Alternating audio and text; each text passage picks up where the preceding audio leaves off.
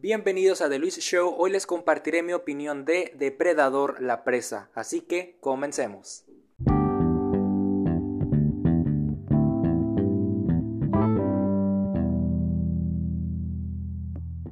La nueva cinta de la saga Depredador construye momentos de gran tensión y mantiene un suspenso constante. Triunfa al cuidar los elementos de acción volviendo temible a la criatura ya que el depredador, al igual que el original, acecha principalmente entre las copas de los árboles como una presencia invisible. La actriz Amber Midhunter hace un trabajo excelente, un ejemplo de que no necesitamos actores populares para protagonizar proyectos de una de las franquicias más queridas de la ficción.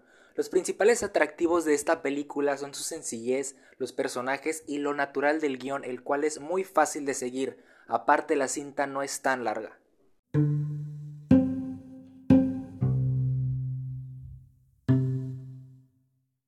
Acercándose más al tono del terror y la acción, el film nos brinda una trama de lucha y supervivencia con una protagonista femenina fuerte, momentos plagados de tensión y un buen despliegue visual que hace que todo cierre a la perfección.